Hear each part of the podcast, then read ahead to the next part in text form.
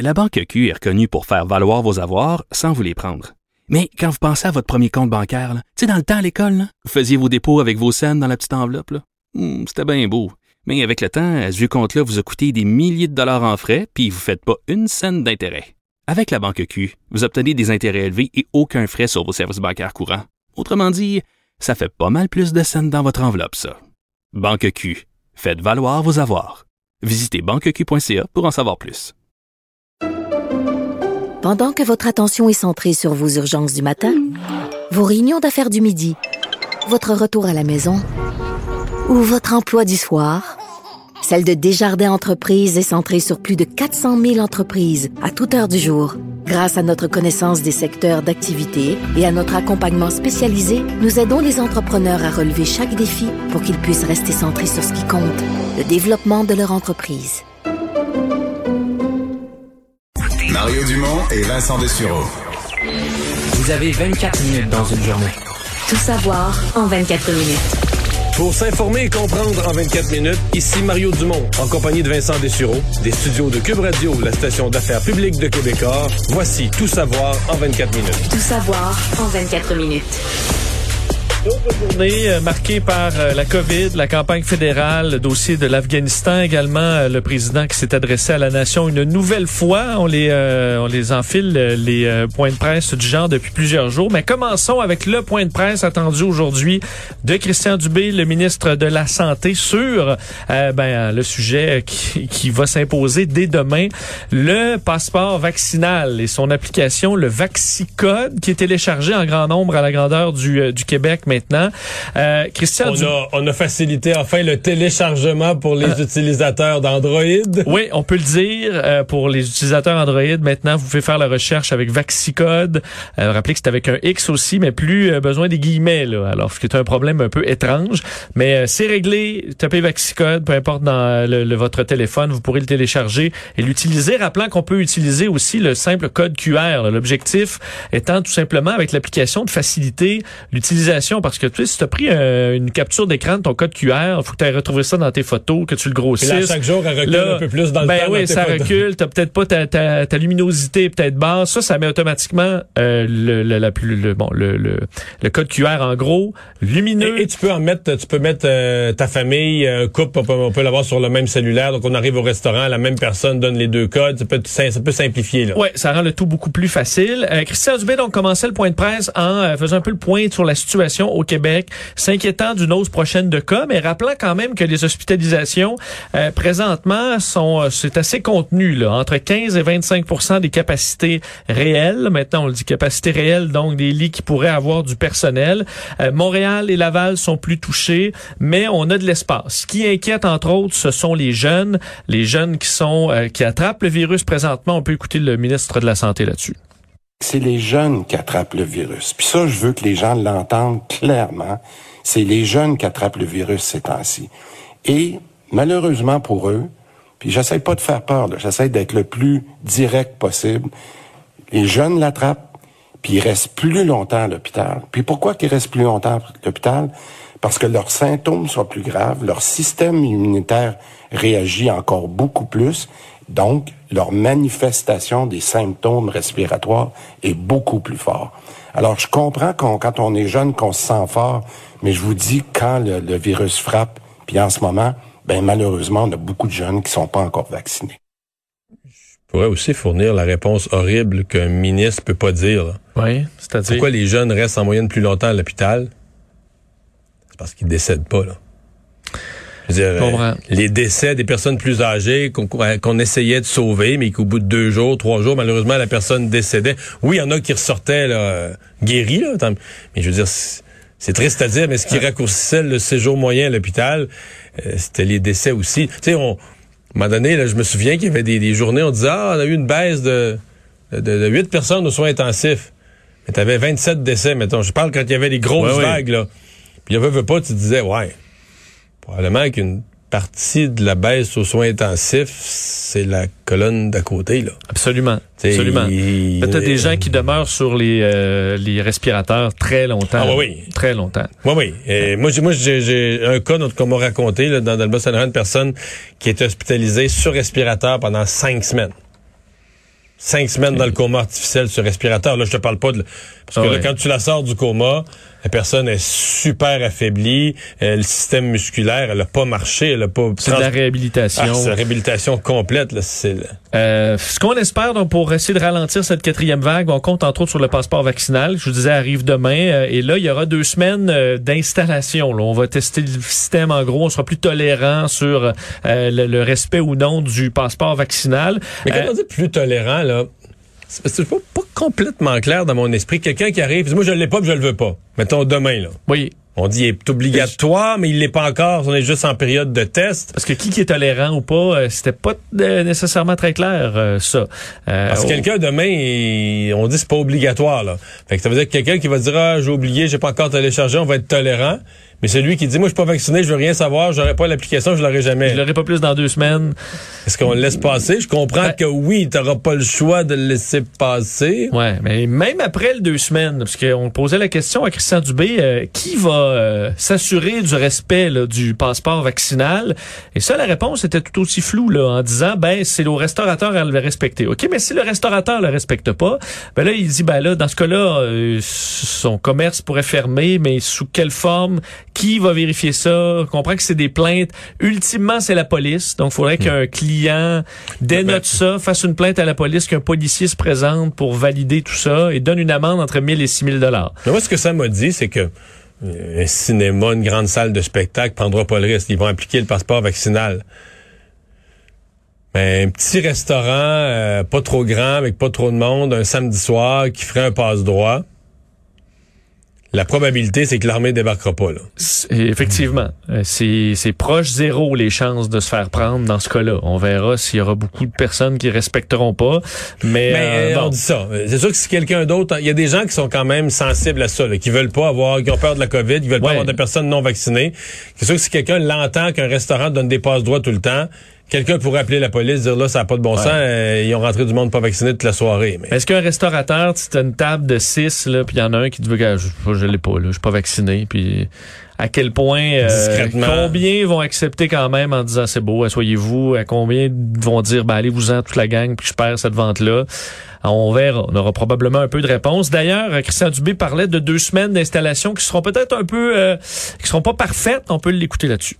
On est prêt pour demain. Euh, je, je dis aux commerçants là, que je les remercie à l'avance parce qu'on sait, suite aux pilotes qu'on on a fait un petit peu partout, que les, les deux prochaines semaines vont être, euh, comme on dit des fois, un peu rock'n'roll. Il faut, faut pas se le cacher. là. il devrait être prudent en utilisant l'expression. Ça fait une couple de fois que je l'entends commerçant parce que si commerçant, euh, quelqu'un qui entend ça peut penser que ce sont tous les magasins. Alors, c'est pas demandé dans les remerces. Non. Le commerçant, oui, les restaurateurs sont une forme de commerçant, des, des, des, des, des- Je voulais vous acheter du linge, il n'y a pas de passeport vaccinal. Là. pour aller acheter une jupe, c'est ça. là. Tout à fait. Bon. Euh, Juste être prudent pour pas que les termes, pas confondre les gens, c'est déjà assez mêlant. Euh, oui, et d'ailleurs pour les cas d'exception, on expliquait aujourd'hui que entre autres ceux qui ont euh, des contre-indications, ce qui est assez rare mais qui est pas impossible. D'ailleurs, je voyais plusieurs médecins qui disaient ils ont des appels là, de gens qui disent Hey, je veux me faire euh, exempter du, du passeport vaccinal et plusieurs disent OK, mais dans quel contexte on peut vraiment accorder ça? C'est Moi, c'est des gens qui auraient déjà eu le syndrome de Guillain-Barré dans des vaccins précédents, mais c'est pour ça que c'est très, très, très peu de gens. là. Et euh, donc, il y en a quand même quelques personnes et ceux qui ont fait, qui sont en phase d'études pour Medicago. Euh, Ben, des moi, gens c'est ça, je suis content. là. Mais ça, on, a- on, leur a- on les a rassurés. Medicago, si vous faites partie de cette étude-là, vont vous contacter et vous aurez accès à votre passeport vaccinal. Mais ça, comme Vincent, bravo, mais pas bravo que ça arrive si tard. là. Moi, je voyais ces reportages-là, je me disais, ça a aucun bon sens. Là. Des gens qui ont accepté de participer à un protocole de recherche pour une compagnie québécoise pour faire avancer la cause d'un vaccin québécois, euh, à la fois la cause de la santé, à la fois la cause d'une entreprise québécoise. Qui, puis on va peut-être être surpris, là, ce vaccin-là, moi j'entends des experts qui ont beaucoup d'espoir et qui pourraient être encore plus efficaces, plus sécuritaires que les autres, peut-être. Donc, euh, les gens qui participent à l'étude, ça aurait été terrible qu'ils puissent pas aller au restaurant à partir de demain. Ça, ça, tu sais, tu dis quelque chose qui est tellement injuste qu'à sa face même, ça n'a pas de bon sens.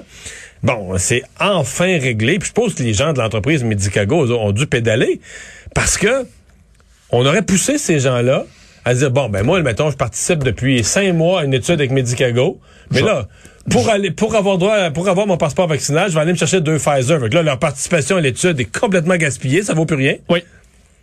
Non, c'était. C'est minuit moins, moins une pour régler Oui, ça, effectivement, oui, oui. alors que c'est plutôt facile à régler. Là. Mais c'était pas acceptable. pas, euh, Remarque que, comprenons-nous sur une chose. J'ai bien l'impression que ces gens-là, leur passeport vaccinal ne sera malheureusement pas valide à l'international. S'ils devaient vouloir voyager, ils ont quand même une contrainte.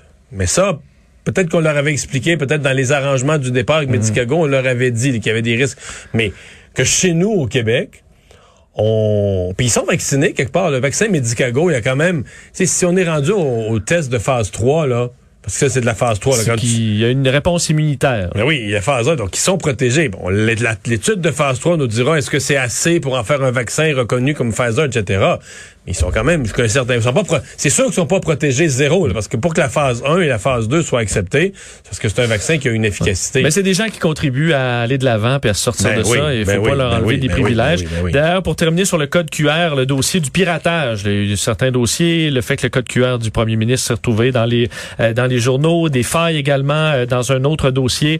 Euh, Éric Kerr aujourd'hui sortait sur les réseaux sociaux, tout comme Christian Dubé au point de presse pour dire que non, euh, euh, on n'avait pas euh, déposé de dans ces dossiers-là parce qu'on sait que les gens du Hackfest, non groupe de pirates éthiques, alors qu'ils le font pour des bonnes raisons, avaient annoncé cesser leur collaboration avec le gouvernement du Québec après euh, qu'on ait refusé à un de ces euh, pirates-là l'immunité contre le dévoilement d'une importante faille. Euh, dans le cas de Patrick Mathieu, le cofondateur du Hackfest sur nos ondes, qui disait ben si on nous on nous on nous permet pas de nous protéger comme ça, ben on va arrêter de collaborer. Ce qui est en fait leur décision rendue aujourd'hui. Et il pourrait y avoir des euh, bon des, de, mauvaises nouvelles pour le gouvernement là-dessus, qui apprendra tôt ou tard qu'ils ont des failles. Ils vont l'apprendre de la mauvaise façon. Je vous le fais entendre. Aujourd'hui, si la communauté, ben pas si, on arrête de, de faire ça, on l'a mentionné, on les aide plus, où est-ce que vous pensez que ces problèmes-là de sécurité vont se retrouver? C'est pas vrai que demain matin, tout le monde va dire, moi, je regarde plus la sécurité de mon gouvernement. Non, ils vont la trouver, puis au pire, ça va se ramasser dans des médias, puis ils vont avoir l'air encore plus pire qu'aujourd'hui. Au lieu de le recevoir, ils vont le recevoir dans les nouvelles le matin. Savoir à la une des journaux une faille informatique, c'est pas mieux. Non, c'est jamais le fun. Euh, parlons du bilan des cas aujourd'hui, 425 nouveaux cas au Québec. Euh, donc la semaine dernière, un mardi, c'était 345. On est quand même dans une, une hausse. Euh, Un décès, six personnes hospitalisées, une personne de moins aux soins intensifs et près de 24 000 doses euh, de vaccins administrés. Parlons de Pierre Fitzgibbon, Mario, qui reprendra finalement ses fonctions euh, de ministre de l'économie. Euh, C'est ce que, entre autres, nos, co- nos collègues du journal ont appris. Donc, dès demain, euh, on terminerait cette mise à l'écart de Pierre Fitzgibbon du Conseil des ministres du gouvernement de François Legault, qui aura duré donc deux mois. Lui qui était visé par des rapports de la commissaire à l'éthique, quatre, pour être plus précis. Le député de Terrebonne, qui avait quitté au début du mois de juin, devait donc se départir de ses participations dans certaines entreprises pour pouvoir revenir à son poste. Ça aurait été fait, on aurait régularisé la situation, on aurait validé le tout avec euh, la commissaire à l'éthique. Alors, euh, il serait prêt à revenir. Selon toi, est-ce que c'est euh, est-ce que c'est correct une fois qu'on a euh, Trois régularisé le tout? Trois choses. Un, quitter, blâmé par le commissaire à l'éthique, rester, quitter le Conseil des ministres, rester, rester simple député, revenir dans le Conseil des ministres deux mois après, après avoir régularisé, c'est une des pirouettes les plus impressionnantes qui aurait été faite. Donc, euh, le parallèle que je ferais, là, on voit des gens aux Olympiques là, qui font le, comment la Les double- roues latérales, ouais, la ouais. double vrille avec un salto, puis je sais pas tous les noms. Bon, sur le nombre, il y en a qui retombent parfaitement sur leurs pieds en équilibre. là, puis on les, on les, la, la foule applaudit, tu comprends? Il y en a qui retombent croche un peu puis qui partent deux, trois petits pas de côté. Fait que moi, je considère que c'est une vrille de ce genre-là qu'a à faire. Euh, Écoute, c'est pas comme une petite opération. hein, c'est là-dessus qu'il faut qu'il retombe. Euh, petite parenthèse, il va être aidé quand même par l'élection fédérale. La pression sur la politique québécoise est moins grande quand tous les yeux sont rivés vers Ottawa, puis les sondages qui bougent à Ottawa, puis le face-à-face jeudi à Ottawa, c'est de, la campagne fédérale. Donc ça, ça l'aide un peu. Deuxième chose que je vais dire, c'est qu'il a beaucoup moins de marge de manœuvre. Dans l'avenir, on s'entend qu'il peut pas avoir un autre dossier d'éthique le mois prochain. Donc, il va devoir être irréprochable. Donc, l'opposition va le scruter. Il revient avec une marge de manœuvre beaucoup réduite. La troisième chose que je vais dire, c'est qu'il est aidé par une chose, c'est la compétence. Pour moi, c'est, c'est ce qui l'aide, c'est ce qui fait que François Legault veut le revoir, c'est ce qui fait que François Legault va le renommer, même s'il y a un prix politique à payer. T'sais, il est euh, dans son élément pour euh, négocier avec des grandes entreprises, négocier des deals d'affaires pour installer des usines ou des emplois au Québec. Euh, bon, on a souligné par exemple dans le Grand Prix de Formule 1, plusieurs ont dit c'est un bon deal pour le Québec sans trop débourser de notre poche, aller ajouter deux Grands Prix là, après, après l'année 2030-31. Tu ça c'est c'est Pierre Fitzgibbon qui lui débarque dans la cour des grands de ce monde de la finance ou de l'économie ou de la business, puis est comme un poisson dans l'eau, puis ça ben ça, ça a une valeur. Parlons de la campagne fédérale euh, maintenant, parce que d'ailleurs, parlons du, commençons par le sondage euh, léger qu'on attendait hier. Emmanuel, à travers, à travers tous les sondages, on a hâte d'avoir le léger euh, demain pour pouvoir avoir un peu un son de cloche et ça se confirme le champ, la tendance à la baisse pour les libéraux, à la hausse pour les conservateurs, un peu partout à travers le pays. Sondage léger qui donne les conservateurs à 34% devant les libéraux à 30, les les néo-démocrates à 24, le bloc en, 7. En hausse aussi, là, en hausse, aussi le, NPD. Et euh, une hausse, entre autres, même dans les maritimes, pour en fait baisse pour les libéraux, même dans les maritimes. On voit donc euh, un changement. On verra si ça se cristallise, on verra qu'est-ce qui, ça, va changer, entre autres, le fameux face-à-face prévu jeudi, qui est très, très attendu. Et, et, et, dans les nouvelles, effectivement, moi, dans l'Atlantique, j'ai été renversé de voir que les libéraux n'avaient plus l'avance dans cette région qui était rouge. Rouge à 32 comptés sur 32 si on retourne là, à l'élection de 2015. Euh, le Québec est devenu la région qui soutient les libéraux. Hein, vraiment, là, Justin Trudeau, c'est le Québec. C'est plus l'Atlantique, c'est vraiment le Québec qui le maintient. En baisse, quand même. En baisse au Québec, malgré tout. Mais toujours en avance, puis quand même une avance moyennement confortable sur le Bloc, parce que le Bloc n'a pas gagné de points, c'est les conservateurs qui ont gagné des points au Québec aussi. L'Ontario, très serré, léger avantage conservateur. Et en Colombie-Britannique, c'est le NPD qui est rendu premier, notamment à cause de l'effondrement des Verts. Le NPD a gagné des points, a enlevé quelques-uns aux libéraux, mais a ramassé. Tu sais, les Verts étaient forts, étaient, étaient en haut de 10 la Colombie-Britannique. Et les Verts, ça, ça s'effondre. Ben, la, chef fait juste campagne dans son comté, elle fait même plus campagne à travers le Canada. C'est un désastre. C'est un désastre. Donc, euh, écoute, si on se reporte le jour du déclenchement où on disait ouais ça risque d'être une élection plate où on va se demander tout le long est-ce que les libéraux vont être minoritaires ou majoritaires? Et on a un portrait complètement éclaté de la situation. Et avec toujours Justin Trudeau qu'on qu'on tient pas pour battu, qui a été capable de rebondir dans des campagnes passées et qui pourrait encore rebondir. Mais là, euh, on va dire ses organisateurs, puis lui, ils doivent regarder les chiffres puis se dire, ouais, là, c'est Content d'avoir encore quelques semaines. Oui, mais il faut qu'il se passe quelque chose. Euh, ouais, faudra frapper fort jeudi. D'ailleurs, euh, les bon, euh, Erin O'Toole aujourd'hui parlait finalement du budget euh, gouvernemental, du retour au défi, ça fait à l'équilibre budgétaire. Donc le dossier de ramener les finances publiques à un état acceptable le plus rapidement Je possible à après la pandémie. quelqu'un parle de ce sujet-là un jour. Là, Ben, parce que là, ça. tout le monde dépensait.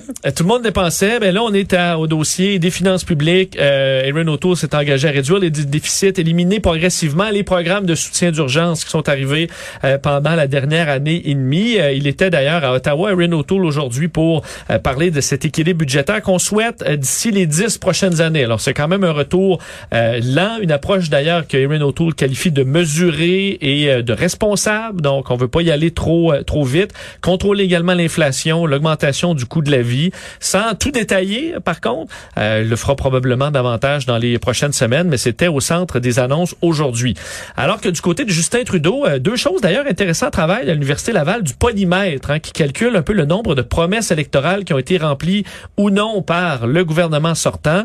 Et le gouvernement Trudeau a une note de 52% contrairement à 93 pour le, bil- le- le bilan de, du mandat précédent. faut dire que quand même euh, la Et, pandémie... euh, Philippe Couillard avait perdu malgré qu'il y avait 80 quelques, c'était dans les 80. 52, c'est dans le plus bas que j'ai vu. Ouais. Mais il faut dire, faut faire Ben, il y a attention. eu une pandémie. C'est ça. Il y a deux. euh, Un, il y a eu un demi-mandat. Il n'y a pas eu un mandat là, avec la- le gouvernement minoritaire. Puis le demi-mandat a été occupé par une pandémie.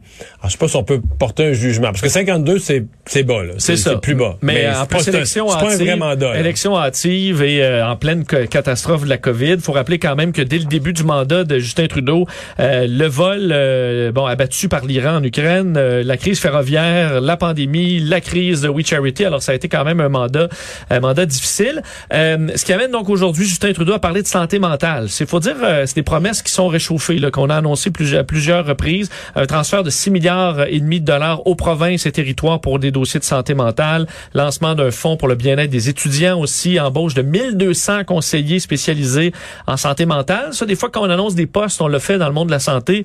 C'est la Ben, question, c'est pas tant... dans les euh, juridictions des provinces. oui, il faut que tu trouves cette main d'œuvre. C'est pas juste de donner, euh, c'est pas des gens qui attendent d'être embauchés.